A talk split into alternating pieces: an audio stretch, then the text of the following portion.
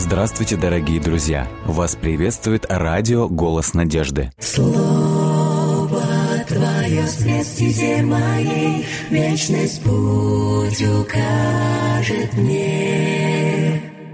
Слово Твое свет стезе моей, Вечность путь укажет мне. Буду помнить я любовь Твою всегда, Мне каждый миг с Тобой дорог. Веди своей рукой в небесный град святой, И будь со мной Ты до конца.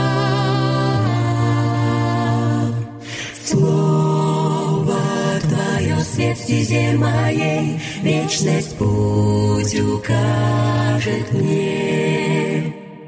Слово Твое свет стезе моей, Вечность путь укажет мне.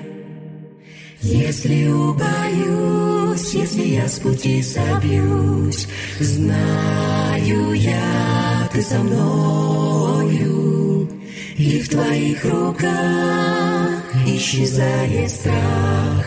Будь со мной Ты до конца, до конца. Слово Твое свет стезе моей, Вечность путь укажет мне.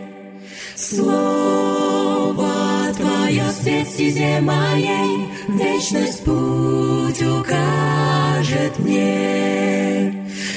Вечность путь укажет мне.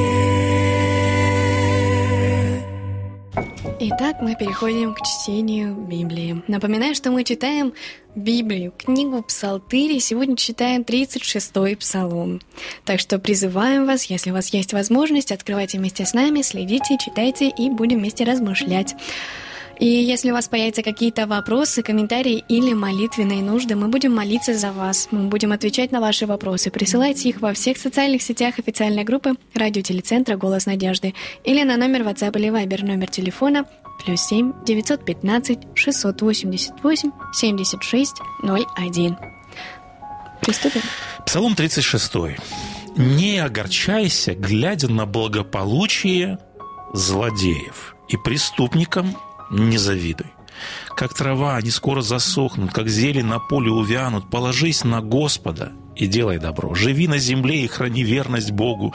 Господь пусть будет радостью твоей, и даст Он тебе, что сердце твое пожелает. Предай Господу путь твой, доверься Ему, и Он действовать будет. Праведность твою Он сделает явной, как день ясный, справедливость очевидной, как солнце в полдень. Спокоен будь в Господе, возложив на Него надежды свои.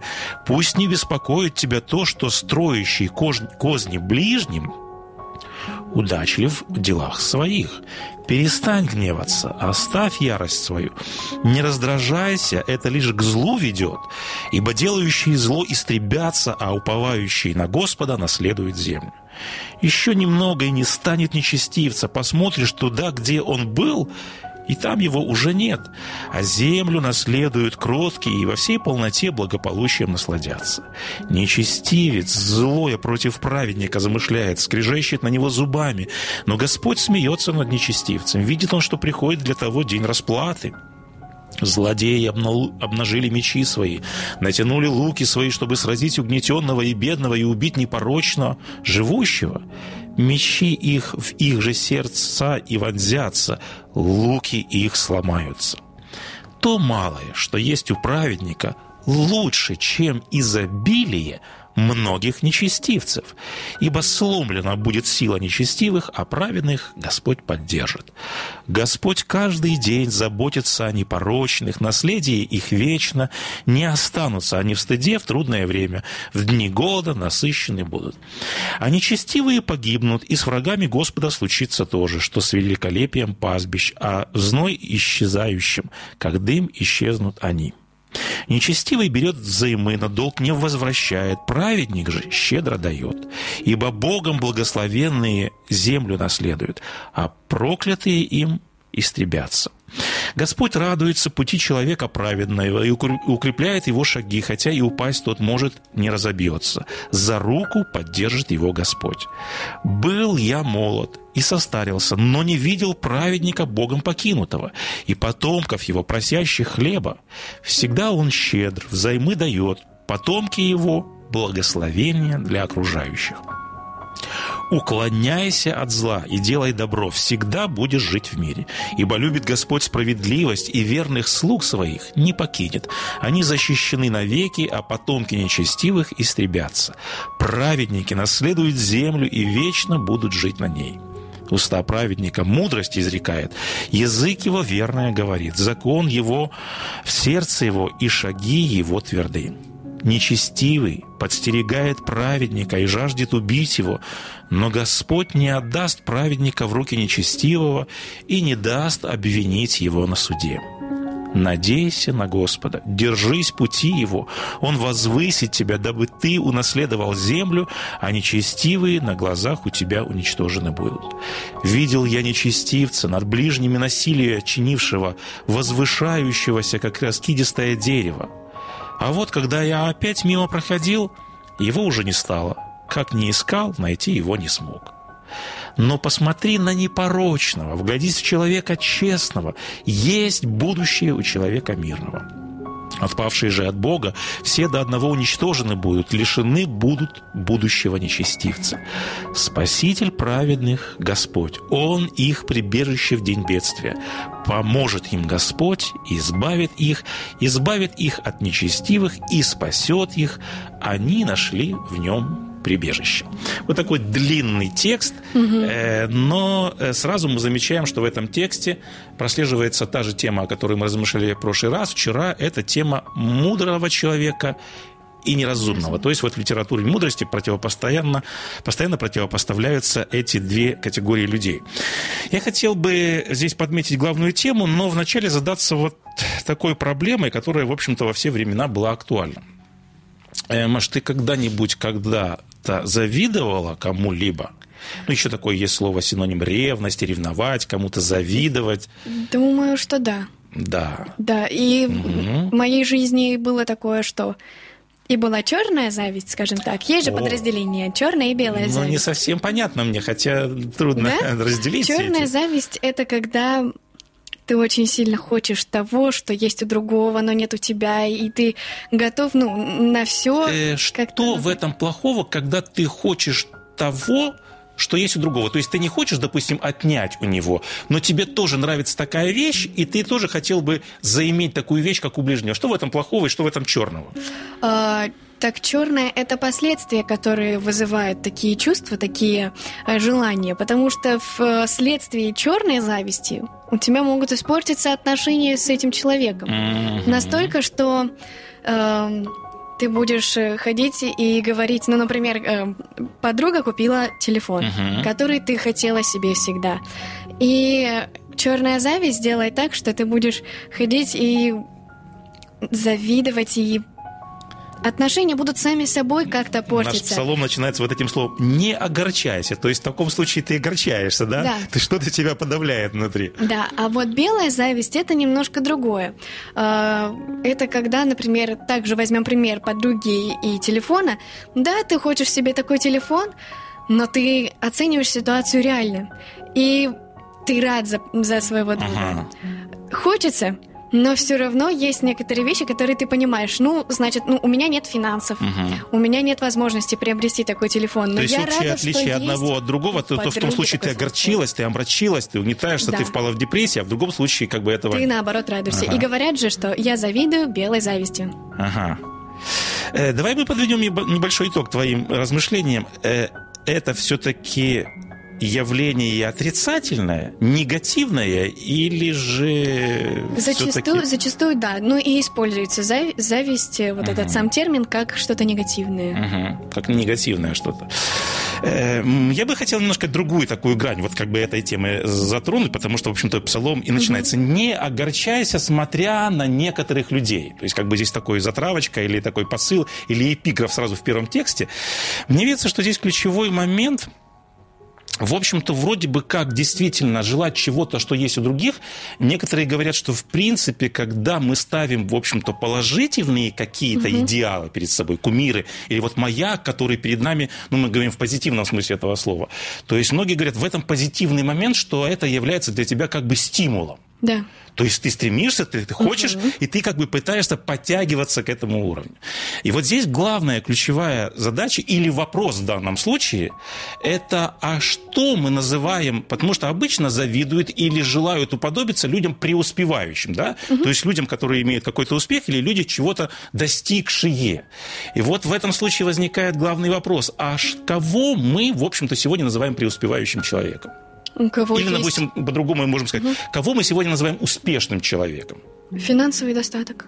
Как правило, вот сразу первое, что нам да. в ум приходит, Деньги. это человек, достигший каких-то высот вот, вот в финансовом плане. И, как правило, надо сказать, что многие люди, в общем-то, ориентируются mm. вот на эту планку и говорят, ну вот хотелось бы да. достичь материального благополучия. Вот обычно под успешным человеком мы понимаем вот этот момент. И вот здесь надо сказать, что мы часто говорим о том, когда мы говорим о литературе мудрости, мы говорим о том, что система ценностей неба, она зачастую очень и очень отличается от системы ценностей человека. То есть то, что высоко у человека, оно низко у Бога. И то, что высоко у Бога, оно, низко. Оно низкого человека. Да. Кого человек называет зачастую преуспевающим, успешным? Господь говорит, в моих глазах, помните вот эту известную фразу Иисуса Христа, он говорит, ну если ты даже весь мир приобретешь, ну, он ну, как бы гиперполизировал эту ситуацию, mm-hmm. или утрировал, или он сделал ее в таком немножко вот утрированном виде, представил. Говорит, ну даже, говорит, если все богатство мира будет у твоих ног, но если что произойдет? Если, говорит, ты душе своей повредишь, но каков смысл вот этого э, богатства и этой ценности? Да. То есть Христос хотел показать, что вот то, что высоко у людей, оно зачастую, в общем-то, не является ценностью в глазах Бога. И вот Библия очень часто говорит о том, что система ценностей неба, она совершенно другая. Поэтому наивысшей ценностью, подлинным богатством – если обобщить одним принципом. Вот. В глазах неба это считается, и, допустим, э, я буквально на этой неделе читал очередные списки самых богатых людей, потому что очередной раз журнал Forbes издал подобный рейтинг. Ага. Вот. И обычно сегодня на этих людей равняются, или, по крайней мере, им завидуют. И, как правило, это люди, у которых есть много – и у которых, которые много потребляют, у которых много есть. И я всегда задавался вопросом, где списки тех людей, которые много отдают. Угу. То есть нам часто говорят о том, что преуспевающий человек это который много имеет, вот, который много получает. А в глазах неба высокий человек это тот, кто немного получает, а тот, кто много отдает. отдает. И поэтому мне еще раз хочется вспомнить образ Иисуса Христа, который сказано, будучи богат обнищал, раздал нищим, и вот он служил постоянно для других. Поэтому вот это очень важный момент, что когда человек исполнил все хотения Бога, когда человек исполнил волю Бога, когда человек действительно живет как Бог и живет вот по образу и подобию Бога. Вот такой человек ценный э, в глазах Бога. И вот это считается э, тем моментом, чему Господь хотел бы призвать нас, чтобы мы ревновали, чему мы хотели завидовать. Если, честно говоря, я с завистью смотрю на тех людей, которые могут вот так жить самопожертвенно, отдать, mm. расточить вот для других, не для себя. Вот эти действительно люди достойны э, не вот зависти, в хорошем смысле этого слова, как называла ее белой. Yeah, я еще одну грань хотел затронуть в этом э, псалме. А посмотрите, какой главный лейтмотив данного псалма. И вот здесь главная установка поднимается в первом же тексте. «Не ревнуй», или же, как сказано в новом переводе, «не огорчайся, глядя на благополучие». Но я здесь хотел бы сразу сделать оговорку и подметить не просто на благополучие ближнего человека, угу. а здесь э, подмечается какова категория людей. Не огорчайся, глядя на благополучие злодеев – вот. Не завидуй, или, как сказано, делающим беззаконие, не, не ревнуй успевающему в пути своем. И дальше подмечается опять, этот человек преуспевает, но по своим морально-нравственным характеристикам каков сказано этот человек. Человеку лукавствующему, или в новом переводе сказано, пусть не беспокоит тебя то, что строящий козни ближним удачлив в твоих делах. И дальше сказано, перестань гневаться на Бога и оставь ярость. Не ревнуй до того, чтобы делать то. То есть какую проблему здесь поднимает ну вот псалмопевец. он говорит, что вот есть успешные люди, они вроде бы благополучны, но в глазах Бога они какими являются?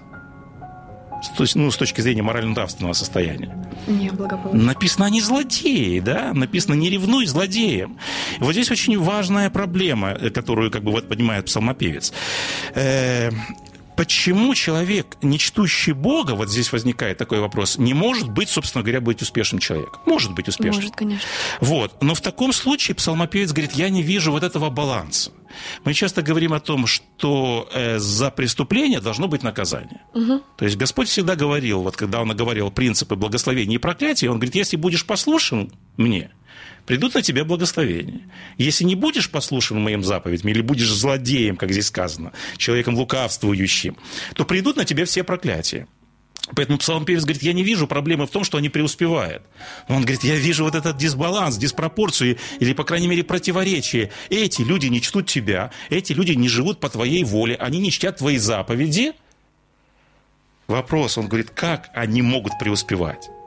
И вот здесь как бы подмечается тот момент, что э, э, автор говорит, перестань гневаться на Бога. То есть бывает так, что человек даже гневается на Бога. Да. Он говорит, Господи, ну а как тогда понять? Э, мы вспоминаем известный 72-й псалом, о котором мы будем чуть-чуть позже размышлять. Угу. Асав говорит, говорит, я умывал руки в святости, я умывал руки в благочестии. И говорит, и у меня бед не перечесть. Говорит, а сии люди нечестивые, говорит, и они благоденствуют веки все. Вот как понять этот момент? То есть как это противоречие можно э, совместить и как можно ответить на этот вопрос? Или, вернее, давайте более конкретный вопрос поставим. Как Господь отвечает на данное разочарование? Потому что сказано, не огорчайся, когда ты видишь вот подобную ситуацию. То есть не волнуйся, не смущайся. И вот давайте посмотрим, что псалмопевец говорит по этому поводу. Что ждет в конечном итоге беззаконника? И вот он перечисляет. «Не ревнуй, злодея, не завидуй делающим беззаконием». И что он дальше говорит, какова их участь? Они как трава скоро будут подкошены. Совершенно верно. И То есть он говорит, посмотри да. на их участь. Он говорит, вот, да, вроде бы по весне, вот у нас сейчас наступает весна, угу. снова будет все зеленеть. Он говорит, но не забывайте, что будет конец лета и будет осень. И что с этой травой произойдет? Все увянет. Вот, говорит, подобным подкусит. образом нечестивый человек. А в первом псалме, если мы помним, говорит, а праведник будет как дерево, постоянно зеленеющее, находящееся при потоке вод. Угу. Вот, то есть он говорит, посмотрите на конец этого человека, на конечный путь этого человека. Все измеряется конечным результатом. Седьмой текст. «Не ревнуй человеку лукавствующему». И в девятом тексте сказано почему. «Ибо делающие зло написано, истребятся. Меч войдет в их же сердце, ибо мышцы нечестивые сокрушатся. 20 текст. Нечестивые погибнут, и враги Господни исчезнут. И вот в 35 стихе мы читали вот этот образ. Он говорит, видел я нечестивца, грозного, расширявшегося, но прошел, и вот нет его, ищу и не нахожу. Беззаконие, опять вот этот припев, беззаконники все истребятся, будущность нечестивых погибнет. Итак, почему мы не должны завидовать благополучию вот таких людей? Потому что нам незачем это делать. Мне понравилось, как Чарльз Перджин, известный такой проповедник, он говорил по этому поводу так. Вместо того, чтобы завидовать делающим беззаконие, мы должны испытывать к ним, наоборот, жалость. Почему? Он говорит, увы, богатые столы и золотые украшения слишком часто обольщают наши полуоткрытые глаза. И смотрите, какое дальше рисует сравнение. Он говорит, кто завидует быку, которого украшают ленточками и венками перед тем, как вести на бойню? Ну, такое образное сравнение. Говорит, но ведь именно так порой дело обстоит с э, людьми э, вот такими вот злобными. Они подобно тельцам, откормленным на заклание. А мы им завидуем. Он говорит, кому здесь завидовать? Здесь наоборот надо испытывать э, жалость к подобным людям. И дальше вот он цитирует, опять же, вот псалмопевца и говорит, смерть точит свою косу, трава зеленеет, и коса срежет их одним махом. Или вот другое же подобное сравнение, он говорит, стоит ли тратить время на зависть насекомому, которое рождается и умирает в один день. Э, в верующих же живет нетленное семя, пребывающему вовек. И вот здесь противопоставление. Он говорит, не завидуй вот такому злодею, потому что конец его Вот, к сожалению, такой печаль. Печально. И дальше он противопоставление ставит человека праведного. Что ждет праведного? И вот он дальше пишет, а кроткие наследуют землю. Тебе ничего не напоминает вот эта фраза 11 стиха? Кроткие наследуют землю. Не вспоминаешь, кто еще высказывал подобное выражение? Известное выражение. Иисус Совершенно верно. Он говорит, блаженные кроткие, ибо они... наследует землю. Что подразумевается под землей? То есть они наследуют какой-то надел земли, может быть, там гектар или два. Что подразумевается? Написано, что если ты будешь уж кротким, а кроткий – это человек, который послушен воле Божьей. Да. В каком смысле написано? А вот у него будет вот такое наследие. Что подразумевается под землей? Место на земле вечной. Вечность. Ты завидуешь таким людям? Ты хотела бы вот получить вот тот кусочек земли? Конечно. Вот. Такой вопрос. То есть здесь противопоставление, да. То есть как бы если вот тех нечестивых, не следующих воле Божией, следует вечное небытие, вот такая их участь, то в противопоставлении им, да, человек праведный, э, он, может быть, не имеет того, что есть у вот человека-злодея, который, может быть, собственно говоря, и заимел это имущество ввиду того, что он где-то грабил, он где-то, может быть, неправильными путями это зарабатывал. Но у него это есть. Он говорит, не забит, потому что его конец вот такой печальный. А праведник, он будет э, жить вечно. Еще вот несколько моментов, которые отмечает э, псалмопевец. Он говорит, малое у праведника лучше богатства нечестивых. Э, вот как понимать вот этот момент? Ну, собственно говоря, он сам за себя говорит, да? Э, Мне, опять же, понравились слова Чарльза Спержина. Он говорит так. «Прекрасные слова. Малое у праведника противопоставляется богатству нечестивых». И он дальше рисует известные нам образы из Библии. Он говорит, «Лучше быть с Даниилом во рву с голодными львами, чем быть на разгульном богохульном пиршестве с Навуходоносором, Валтасаром и Киром. Почему? Потому что мы знаем, какова их участь была. И мы знаем, какую участь, скорее всего, Господь даст Даниилу. Написано, все праведники, как мы сказали, Наследуют однажды унаследуют землю. Или дальше продолжает Спержин, он говорит, лучше голодать с Иоанном Крестителем в темной, холодной тюремной камере и потом быть в вечности, нежели пировать с нечестивым Иродом во время его демонического шабаша. Что в конечном итоге потребовал Ирод? Э, вот, он потребовал, да, снять голову э, Иоанна Крестителя. Или дальше говорит эм, Сперджин, лучше вкушать скромную трапезу с пророками в пещере Авдия, чем пировать со жрецами Ваала. И дальше псалмопевец как бы заканчивает это перечисление. Он говорит, праведный Господь поддержит. Говорит, Господь укрепляет шаги праведного, хотя и упасть тот может.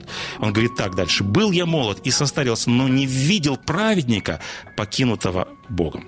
И вот дальше он призывает в конечном итоге, он подводит итог этим размышлениям и говорит следующие слова псалмопевец. «Не ревнуй злодеям, не завидуй делающим беззаконие». То есть не принимай близко к сердцу их благополучие. И дальше следуют конкретные призывы, которые мы часто даже пишем в словах благословения, когда мы желаем что-то нашим ближним.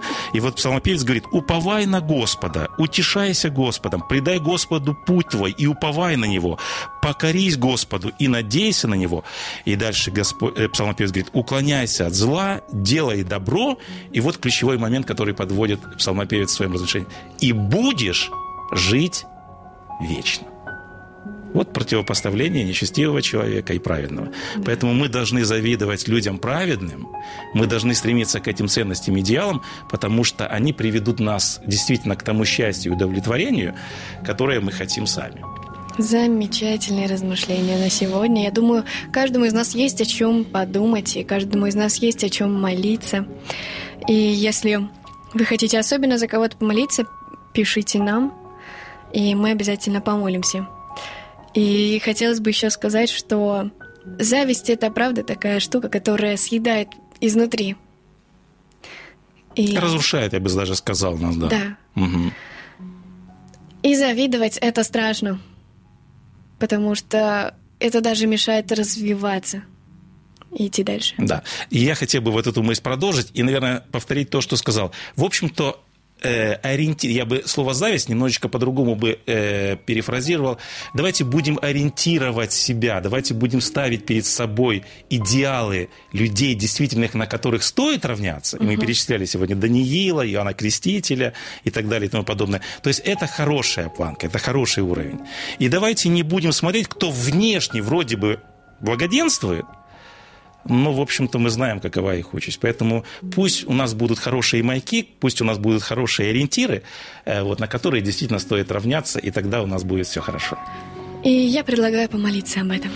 Отец наш Небесный, во имя Христа Иисуса, мы с радостью вновь приходим пред лице Твое, и мы очень благодарим Тебя за то, что в этом мире, где такая Господи, порой нас э, омрачает ситуация, когда мы действительно смотрим на окружающих людей, и нам тоже зачастую хочется быть подобными им, но помоги нам выстроить правильную систему ценностей, которую ты указываешь в Священном Писании. Помоги нам действительно смотреть на людей праведных, на мужей веры. И самое главное, помоги нам всегда перед собой иметь Твой образ. Помоги нам каждый раз уподобляться Твоему образу. Помоги нам всегда ставить перед собой правильную библейскую систему ценностей.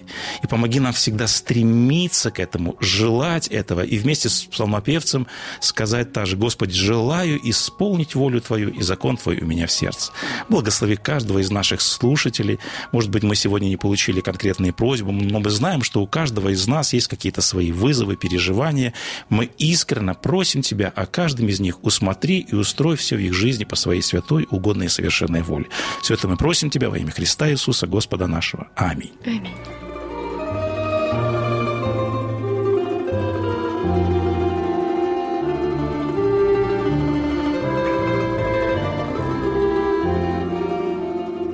Дорогие друзья, вы можете оставить свои сообщения через WhatsApp и Viber по номеру плюс 7 915 688 7601 или позвонить нам на бесплатную линию, которая работает на территории Российской Федерации. Номер 8 800 100 ровно 1844. 8 800 100 ровно 1844.